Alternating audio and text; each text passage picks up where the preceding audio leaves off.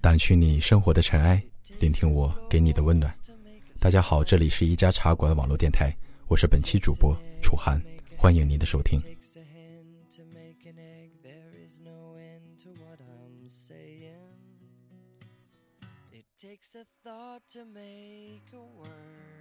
前男友交给我的二十一件事，张小涵。他说我写过那么多人的故事，却从未写过他。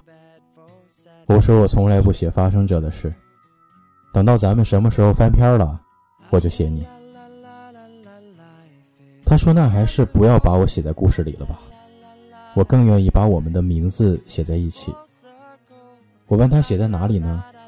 他说很多地方吧，比如说去朋友的婚礼签到，我们家的户口本。买房子的合同，小孩的家长签字。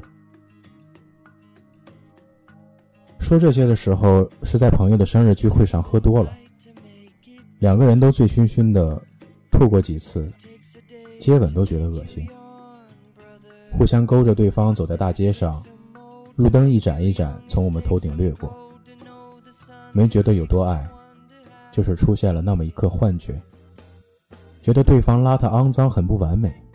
却可以这样勾肩搭背，一直走下去。不想细数他是我第几个男朋友，只记得遇到他的时候，我正好是分手低潮期，工作也不顺心，新来的主管把大家搞得都焦头烂额，吵了两句就直接辞职了，no money no honey。对于都市人来说正常不过，也不知道有几个姑娘会怯弱的和我一样。坐在咖啡厅的沙发上大哭。那段时间，他的境遇也不好，去哪儿都叼着一根烟，说话含糊不清。他和朋友走进来，看我咬着吸管，哭得直抽抽，很自然地把吸管从嘴里扯出来，说出了跟我讲的第一个道理：哭的时候就别喝东西了，容易呛死。我觉得他挺无聊的，没想过会爱他一阵子。我哭着回击他，说话的时候就别叼着烟了。你说什么别人听不清。之后又把吸管塞进嘴里。以前没交过穷酸成这样的男朋友，也没潦倒成这样过。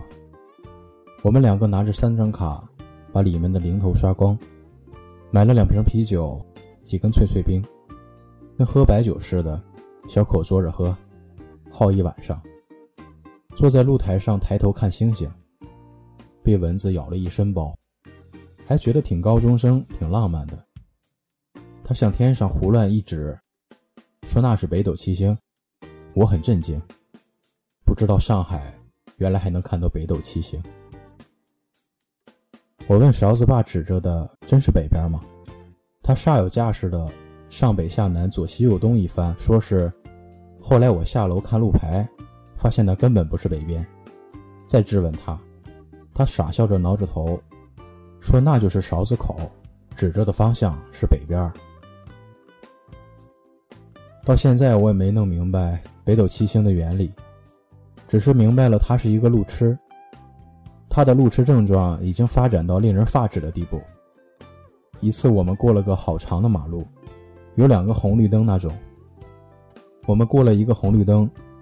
在安全岛等第二个红灯，聊了两句天儿，转了个身，他一抬头，朝着来时的路走回去了。本来我也是一个路痴，认识了他之后，激发出了无限潜能，现在变成了一个人肉 GPS，指导朋友认路都能明确到路口，向左转第五棵大树，向右转就能找到那个大肠面的店了。后来发现他不仅仅是路痴。而且居然比我更找不到东西。以前我一天的主要内容就是找东西，和他一起生活多了一项内容，帮他找东西。我多希望他每只左脚的袜子配一部手机，右脚的配一部呼机。我常常为此苦恼，觉得自己跟了一个傻叉。不过他也会记得一些事情，比如记得给阳台上的小植物浇水。每次自己吃到了什么好吃的，会记得买一份回来带给我。记得在我哭的时候，千万别说什么励志的话，只要不分原则、不分立场的骂我正在骂的东西。动之以情，晓之以理的和碰我的桌角交涉了半个小时。我蹲在地上捂着无心想，这样也挺好的。我的男朋友是个大笨蛋，除了爱我，什么都不会。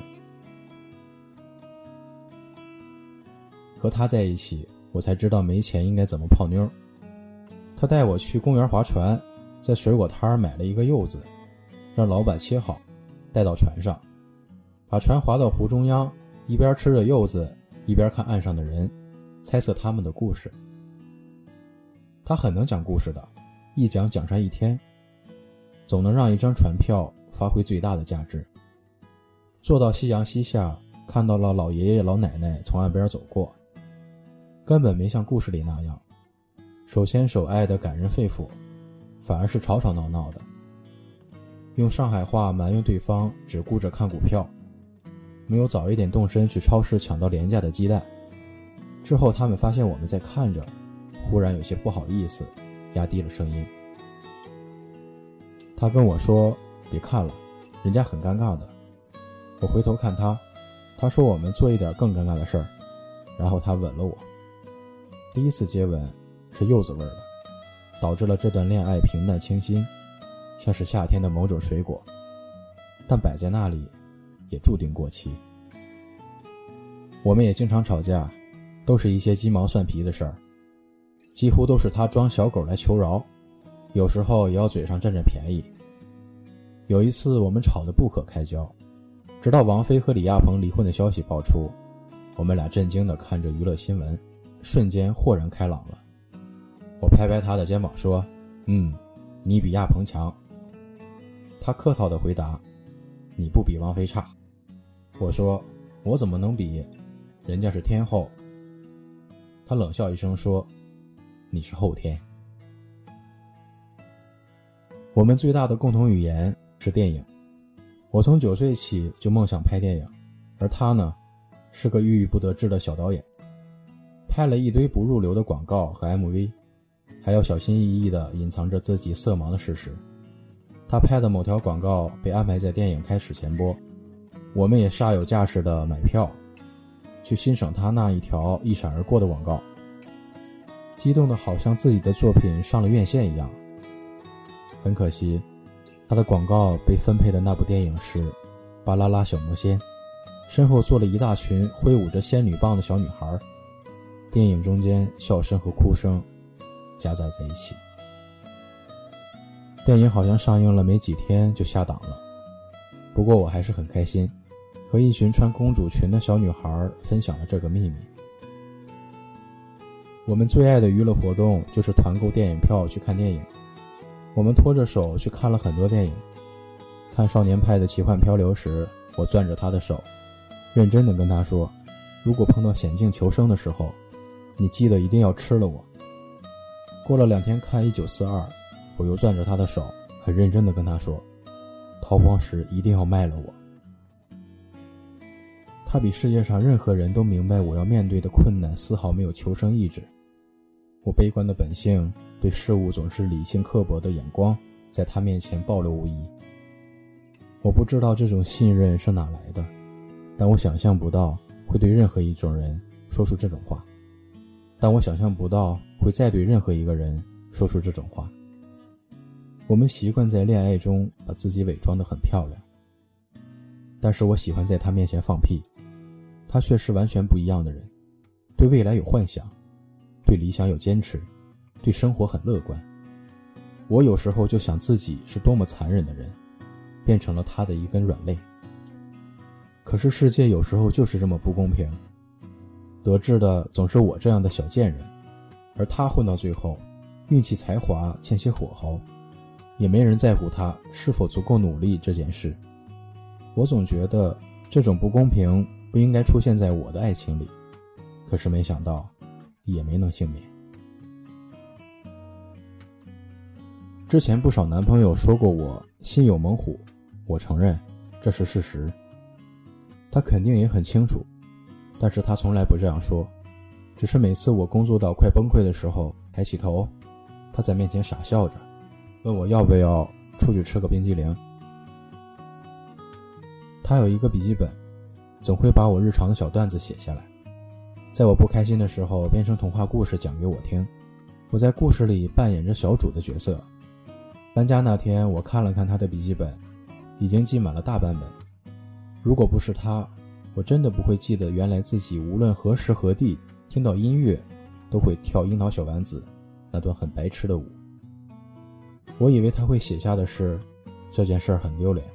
目光转了一行，他写下的评语是：“不要看小主很凶，其实也是个有少女心的人呢。”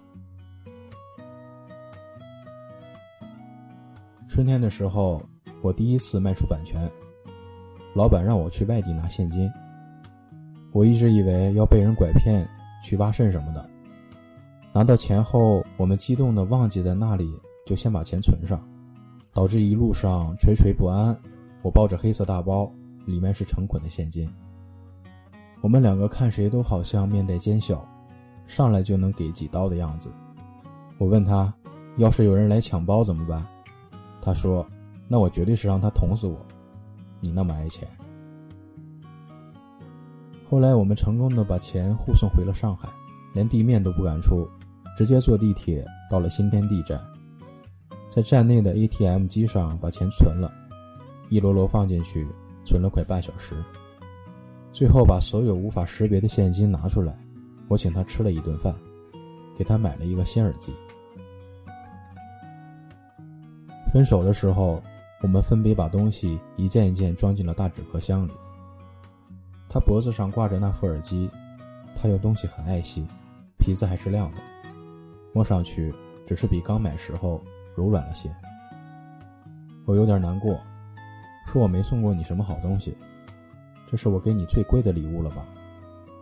一抬头，他眼圈红了，说最贵的礼物，在我心里。赚到钱那天，我请朋友来家里，开了一瓶香槟，使劲摇，浮夸的拉瓶塞儿，让香槟。洒到每个人的头发上，喝得很醉，把一个个朋友送走。最后，我们两个人坐在窗边，看着夜空。我问他：“北斗七星呢？”他说：“今天有点阴，看不到呢。”我很高兴，说：“以后我们的生活就会不一样了。”他什么也没说，只是吻了我的眼睛。后来，我每次完成一项工作。都会去开一瓶香槟。我好像知道了每一种香槟的口味，看遍了各种气泡沉浮，但是除了醉，再也感觉不到快乐。一年后，我的生日，每个朋友都带来了一瓶香槟当礼物。一晚上，我们不知道喝了多少酒，我整场寒暄着笑着，拍朋友在高档酒店地板上呕吐的视频。喝到后来什么都不记得了。后来有朋友告诉我，还是他，一直在身后跟着我，怕我碰到桌角，踩到地上的玻璃，在我每次接近危险的时候拉我一把，皱着眉头，不说情话。果然，从那以后，我的生活越来越好，好的都有点不真实，世界又变得太快。和我六岁时候第一次鼓起勇气走出大院，站在门口看到的不太一样。未来的生活，就是去面对一马路响着铃声的自行车。等到接受这个现实的时候，大街上已经全是按喇叭的轿车了。我的工作越来越忙，我和所有人说，这是我事业的旗舰年，我不能错失任何一个机会。事实证明，我的确是那个心怀猛虎的人。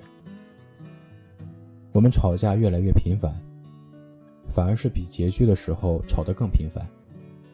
他还是老样子，拍着没人看的东西，接着零散的工作，每个月交完房租就捉襟见肘。我忍不住对他冷嘲热讽，在朋友面前有时也不留情面。记得我说过最伤人的一句话，是在一群朋友面前和他吵架，他说了半天。我抬头冷冷看了他一眼，说：“整个房间里所有东西，我生气想砸了，都能赔得起，你能吗？”朋友们都愣了很久，我自己也有些震惊。我怎么会变成这样的人？搬走的时候，收起柜子里的一只只小碗，印着小兔子的杯子，墙上他收藏的电影海报，沾了一块油渍的环保袋，还有椅子上的毛绒靠垫还是朋友搬家去北京时我去他家拿的。抱着他们走了两站地，觉得自己终于要有一个家了，心里满是幸福。原来每一样东西，我都是用心添置来的。可不知为什么，时间滚滚，让我忘了这些。我摸着桌子角，感觉他都不再认识我了。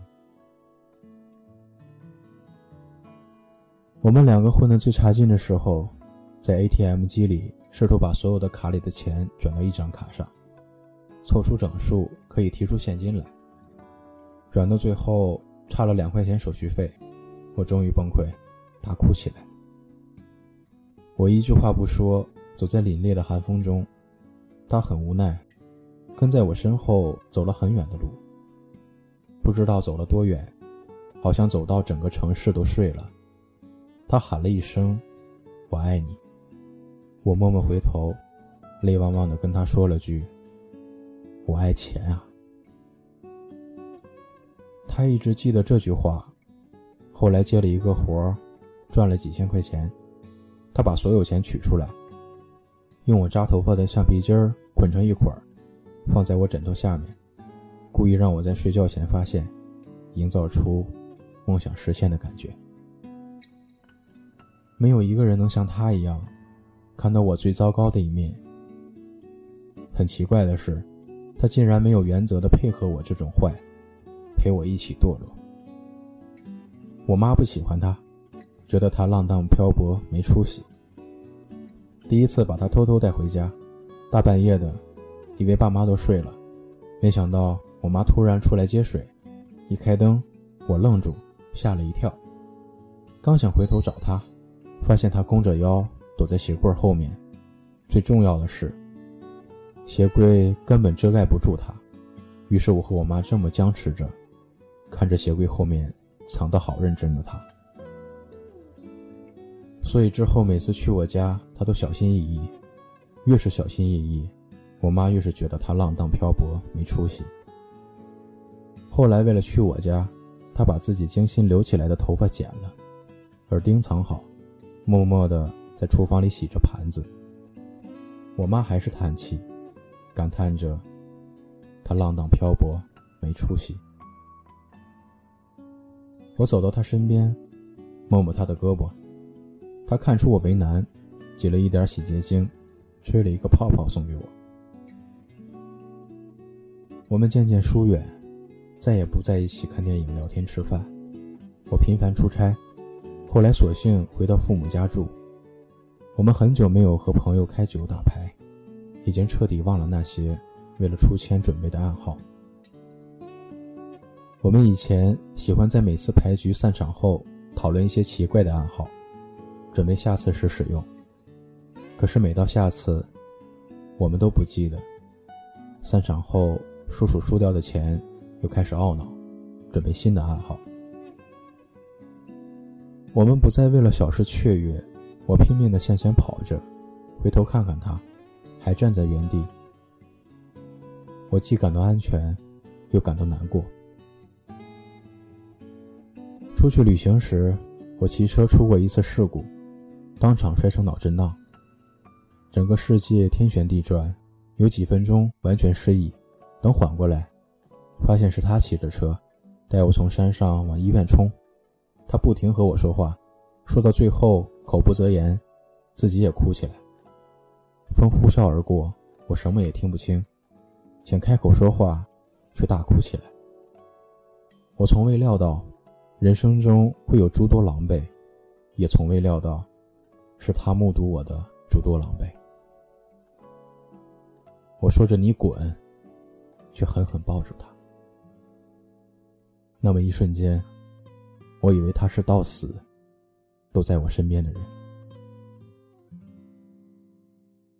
他也有很迷人的时候，我五音不全，他唱歌很好听。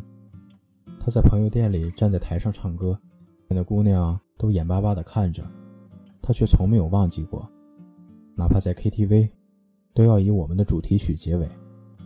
之后对我不好意思地笑笑。我们把家里零散的东西都整理好，窗台上还放着几只枯萎掉的小花，黄色的乒乓球菊。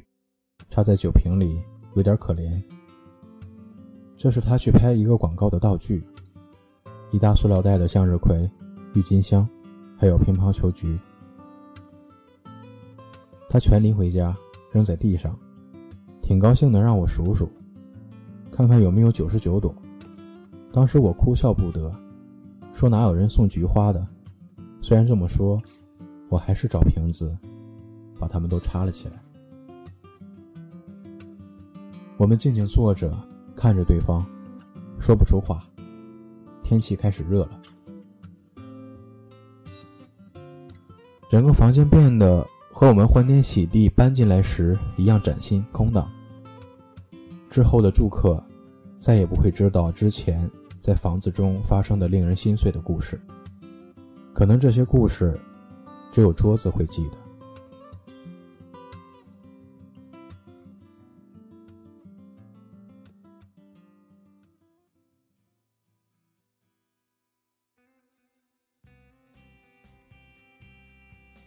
他把脖子上的耳机戴在我耳朵上，里面是果味 VC 的超音速列车。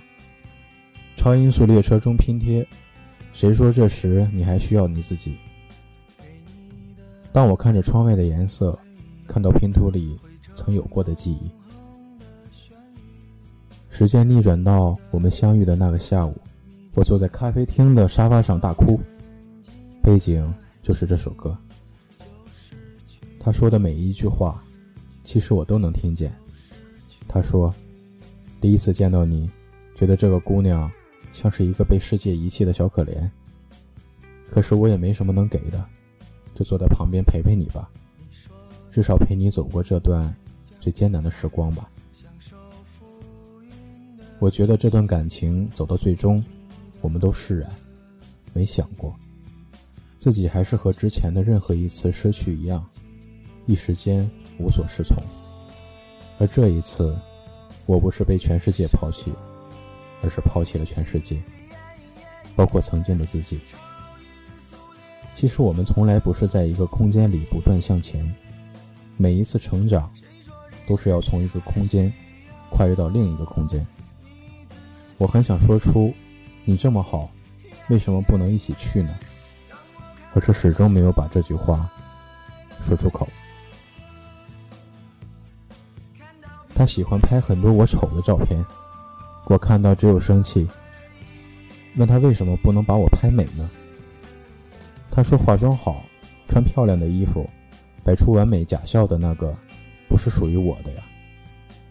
你就是一个我面前肆无忌惮的放屁，叼着牙刷说话，喜欢翻白眼儿，对这个世界很不满意的少女。最后他送了一卷胶片给我，他说。里面都是你最美的样子。以前只有吵架的时候，他会把 P 好的照片发在网上，艾特我。他知道我生气的时候不接电话，但是会一直刷微博。我当场把那卷胶片拉出来曝光了。我说我不需要了，就留那个真实丑陋的我给你吧。到底谈过多少恋爱，我们才能爱得轻松自如？始终没有答案。可是每段恋爱都能让我们学到一点什么。初恋带我入行，学会如何和另外一个人相处。在第二个男朋友面前知道了伪装，到了第三个男朋友，我在男女关系中已经驾轻就熟，甚至学会了如何和别人暧昧。可是到了他，这些技巧我一个都没用上，反而退化到最初。我剪了短发。再也涂不好指甲油，穿着运动裤上街，在最破的大排档喝扎啤。我以前甚至从来没有这么了解过真实的自己。我常想，他到底教给了我什么？写到第二十一条，也没想到，他是我最笨的男朋友，除了爱我，一件事都没做好。